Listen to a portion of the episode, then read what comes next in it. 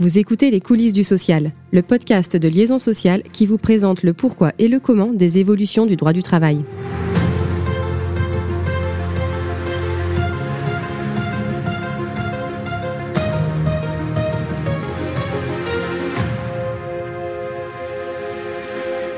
Bonjour, bienvenue dans ce nouvel épisode des coulisses du social. Quentin Châtelier, journaliste pour Liaison Sociale, je suis entouré aujourd'hui de deux de mes collègues que vous connaissez déjà, Vincent Spitt et Juliette Renard. Bonjour à tous les deux. Bonjour Quentin. Bonjour Quentin.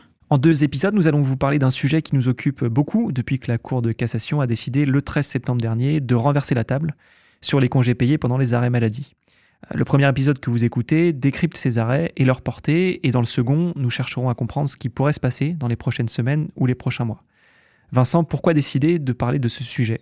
Bah, Comme tu l'as dit, on a renversé la table. Enfin, si on demandait à nos lecteurs de définir le sujet phare du moment, celui qui pose le plus de questions en droit du travail, en particulier au sein du patronat, euh, les derniers arrêts relatifs à l'acquisition des congés payés pendant les arrêts maladie non professionnels arriveraient probablement en tête. Cependant, cette évolution de la jurisprudence était quand même attendue, puisque la jurisprudence française n'était pas alignée sur le droit et la jurisprudence européenne. Pourquoi? Pour acquérir des droits à congés payés, la loi assimile les périodes de suspension du contrat de travail après un ATMP à du droit à du travail effectif. En revanche, cette assimilation n'est pas étendue aux périodes d'arrêt pour maladie non professionnelle. Et la Cour de cassation s'est longtemps calée sur cette logique, refusant d'accorder un droit à congé payé aux salariés absents pour maladie d'origine non professionnelle. Mais alors, qu'est-ce que dit euh, le droit de l'Union européenne? Côté européen, la directive européenne du 4 novembre 2003 garantit à tous les salariés un minimum de 4 semaines de congés payés annuels, sans distinguer les salariés en situation de maladie et ceux ayant travaillé. Et la CJUE en a déduit en 2009 que tout travailleur a droit à ces congés payés, qu'il soit en congé maladie ou non, et quelle que soit l'origine de cette maladie. Mais désormais, cette divergence entre les jurisprudences françaises et européennes n'est plus. Oui, hein, parce qu'il y a trois arrêts du coup du 13 septembre euh, où la Cour de cassation est venue mettre en conformité le droit français avec le droit européen. Depuis 2009, on avait effectivement une contradiction entre la jurisprudence de la CJUE et le droit français, une contradiction qui avait d'ailleurs déjà été pointée plusieurs fois par la Cour de cassation, notamment dans ses rapports annuels. Mais si ce problème il existait depuis un moment, qu'est-ce qui a changé pour que la Cour de cassation décide finalement en 2023 euh, de renverser le droit français? Ce qui a changé, c'est la possibilité de mobiliser la charte des droits fondamentaux à l'encontre des employeurs devant les tribunaux français.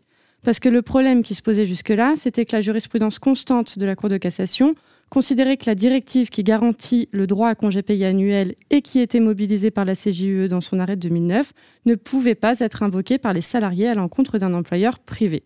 Autrement dit, cette directive était dépourvue d'effet direct horizontal. Il a donc fallu trouver un autre moyen, et c'est finalement via la Charte des droits fondamentaux que la Cour de cassation est passée. Mais qu'est-ce qui a permis de mobiliser cette charte plutôt que la directive? C'est un arrêt de la CJUE de 2018 qui a changé la donne, puisque euh, cet arrêt lui a expressément conféré un effet direct horizontal, ce qui permet donc aux particuliers de l'invoquer devant les tribunaux nationaux. Et c'est précisément ce qui a permis à la Cour de cassation de parvenir à sa solution dans son arrêt du 13 septembre, elle a donc écarté sur ce fondement les dispositions du Code du travail qui ne sont pas conformes au droit européen. C'est cet arrêt qui a été le plus commenté finalement le 13 septembre, parce qu'il concerne les arrêts de travail non professionnels. Mais la Cour de cassation, a rendu aussi plusieurs autres arrêts, dont notamment l'un euh, qui porte sur les ATMP. Effectivement, hein, sur la même logique, la Cour de cassation, a aussi jugé que dorénavant, les salariés qui se trouvent en arrêt de travail à la suite d'un accident du travail ou d'une maladie professionnelle pourront acquérir des congés payés pendant toute la durée de leur absence. Et pour rester sur ces arrêts du 13 septembre, euh, il n'aurait pas eu forcément le même écho euh, s'il n'avait pas été accompagné d'un autre arrêt euh, qui porte lui sur la prescription. pourquoi cet arrêt était important sur la prescription et pourquoi il a fait aussi l'objet de plusieurs interprétations? Le principal risque avec ce troisième arrêt dont tu parles, c'est qu'il pourrait effectivement faire obstacle à la prescription d'un grand nombre de demandes de salariés. Le problème avec ce délai de prescription, qui est de trois ans, hein, puisqu'on est sur du salaire, c'était son point de départ. Parce que d'un côté, on avait la Cour de cassation qui considérait que ce délai ne commençait à courir qu'à l'expiration de la période au cours de laquelle les congés payés auraient pu être pris. Et de l'autre, la CJE qui s'opposait à ce que le droit à congé annuel puisse être prescrit si le travailleur n'avait pas effectivement eu la possibilité d'exercer ce droit en temps utile. Or, ces deux positions n'étaient pas compatibles puisque l'expiration de la période de prise des congés payés ne veut pas nécessairement dire que le salarié a eu effectivement la possibilité de poser ses congés durant cette période.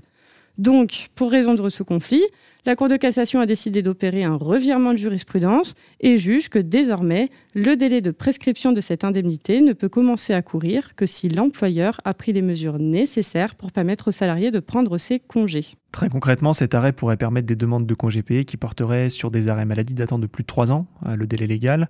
5, 10 ans, un doyen de la, la Chambre sociale a même évoqué publiquement euh, des actions pouvant remonter jusqu'à 2009. Et c'est là où on commence à comprendre l'ampleur de ces arrêts du 13 septembre et la place qu'ils prennent dans le débat public depuis.